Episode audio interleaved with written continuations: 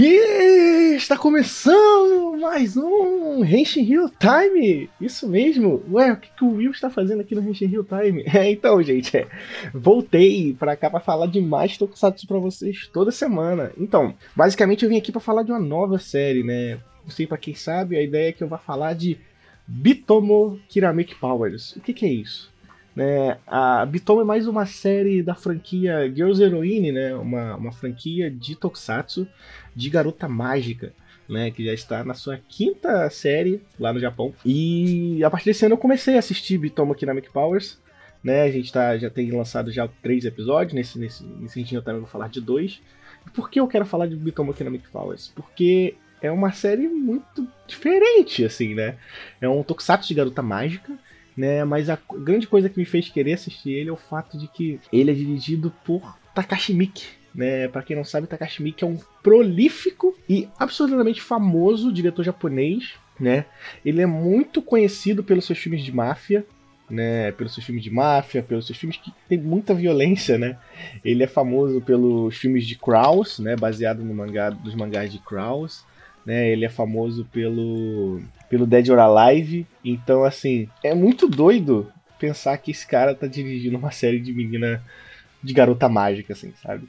Então, a gente vai. Eu decidi falar sobre isso porque eu acho que é interessante, né? A gente vê um diretor tão famoso dirigindo uma coisa tão fora da caixa do que a gente tá acostumado, né? Porque, pô, eu já vi, sei lá, os Crowns dele, que eram filmes super sérios, Blade Runner do Imortal, sabe? Tipo, Dead or Alive. E ver ele dirigindo Tokusatsu pra criança, focado em meninas de garota mágica, tem sido uma experiência muito boa, né? E eu tô assistindo porque um ouvinte nosso, Thiago Freitas Ramos, está traduzindo a série, né, de Bitomo Kinamic Powers. Então, se alguém tiver interessado em assistir, né, dá uma procurada no, no Twitter do Thiago, né, no arroba Thiago Freitas R2, Thiago com TH, que ele tá postando os episódios que ele tá traduzindo de Bitomo Kinamic Powers, né, que é uma franquia de Tokusatsu de garota mágica da Takara Tomy. Takara Tomy, né, é a empresa que fez também o Tomikahiro Rescue Force, então eu vim aqui falar desses dois primeiros episódios para darem você mais ou menos uma ideia e depois toda semana eu vou estar aqui falando de Bitomo Kiramake Powers. A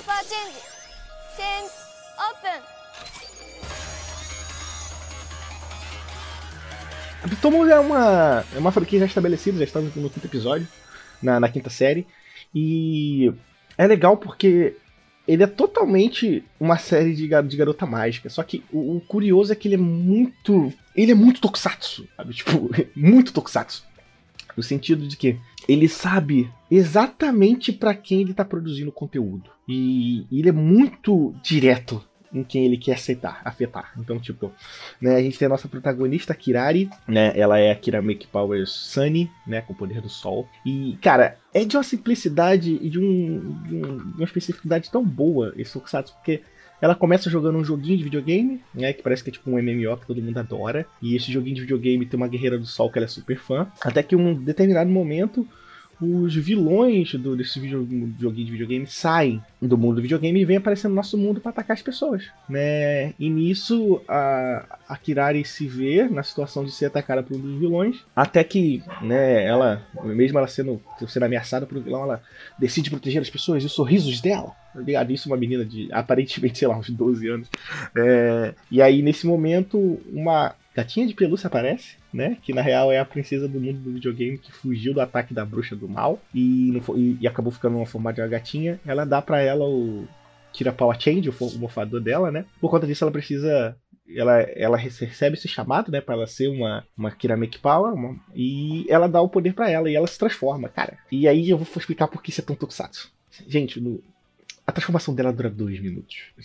É dois minutos dela fazer de todo o processo de transformação dela pegar o breguete, usar, transformar. O vocal dela, ela dança uma coreografia de dança inteira com música e aí depois ela se apresenta pra, tipo, você, o ouvinte, depois ela se apresenta pro vilão, assim, sabe? Tipo, é muito louco, assim, e acho muito tokusatsu, sabe? Tipo, cara, a gente tá aqui para vender brinquedo, para passar uma mensagem de feliz, ao mesmo tempo que a gente faz muita propaganda do que a gente ia fazer.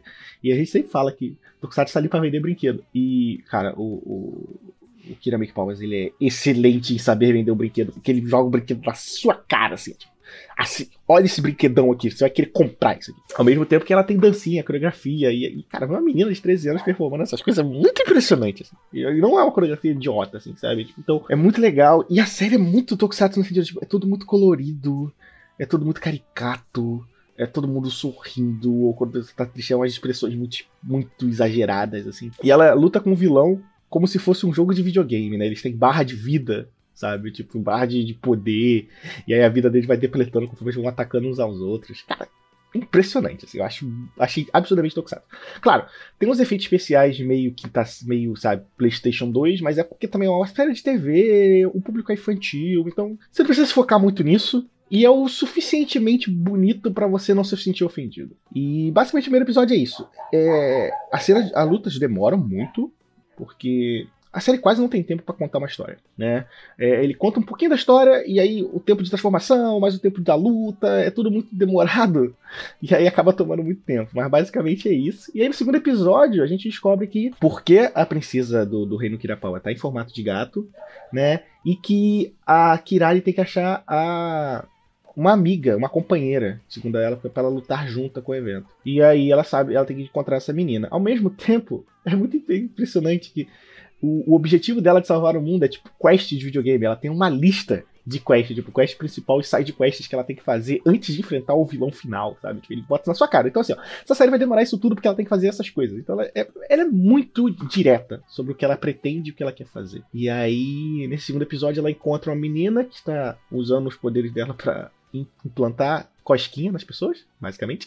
É, e aí ela luta, ela cura essa menina, ela purifica ela e ela descobre que essa menina é uma menina muito boa e ela quer curar as pessoas como um todo. E ela fica muito triste porque ela fez as pessoas ficarem com aquela coceira maluca e tal. E aí, depois que ela cura ela, percebe que o coração dela é muito puro para ela querer curar as pessoas. E aí a princesa gatinha dá o poder para ela, pra ela se tornar a Kira, a Kira Paua da lua. Né? Várias, né? Referência Sailor Moon tá aí. E, e essa Kira Paua da lua ela tem poder de cura, né? Aí é, o nome dessa menina é Yuzuri. E ela chega e né, usa o poder, faz a transformação, aquele negócio, dois minutos para transformar. Mas. O, e o episódio encerra com, com a Yuzuri pronta pra lutar. Luta, ela nem chega a lutar, né? Ela se transforma e a luta acaba. E ainda assim, eu tô muito ansioso pra ver mais episódios de Kira Power, é, é de Kiramik Powers, porque é muito diferente do que eu tô acostumado a ver, né? Porque tá acostumado a ver Setais também, também, que é um negócio feito para garotos, principalmente, e ver uma série focada em meninas e de um jeito tão muito bem feito para meninas tá sendo muito impressionante. Então, por isso que esse é um dos motivos que eu vim gravar esse, esse Hate Real Time, porque eu quero que as pessoas conheçam esse tipo de material, porque é muito impressionante, é muito legal, é, é diferente. Então, é isso. Né? Ouçam, vejam Dynamic Powers, né? se, se, se, o Hate Rio Time for suficiente para isso, dá uma olhada, segue lá o perfil do Thiago no Twitter, né? Arroba ThiagoFeitasR2, que ele tá trazendo essa legenda em português de Kira Power. E quem sabe, né, a gente pode abrir e expandir um pouco a mente das pessoas em relação a Tokusatsu, que tem outras produções e produções grandes, né? Já é uma franquia estabelecida no Japão, uma franquia de sucesso, tá na quinta edição, e a gente ela pode ter, pode ter muito para ensinar a gente sobre Tokusatsu e até ensinar pro mercado de Tokusatsu, que, que tem outros mercados que podem fazer mais coisas, e isso pode ser impressionante. Até a semana que vem, segue a gente nas redes sociais, sempre na Gente Rio, e é isso. Um beijo, um abraço e tchau! きな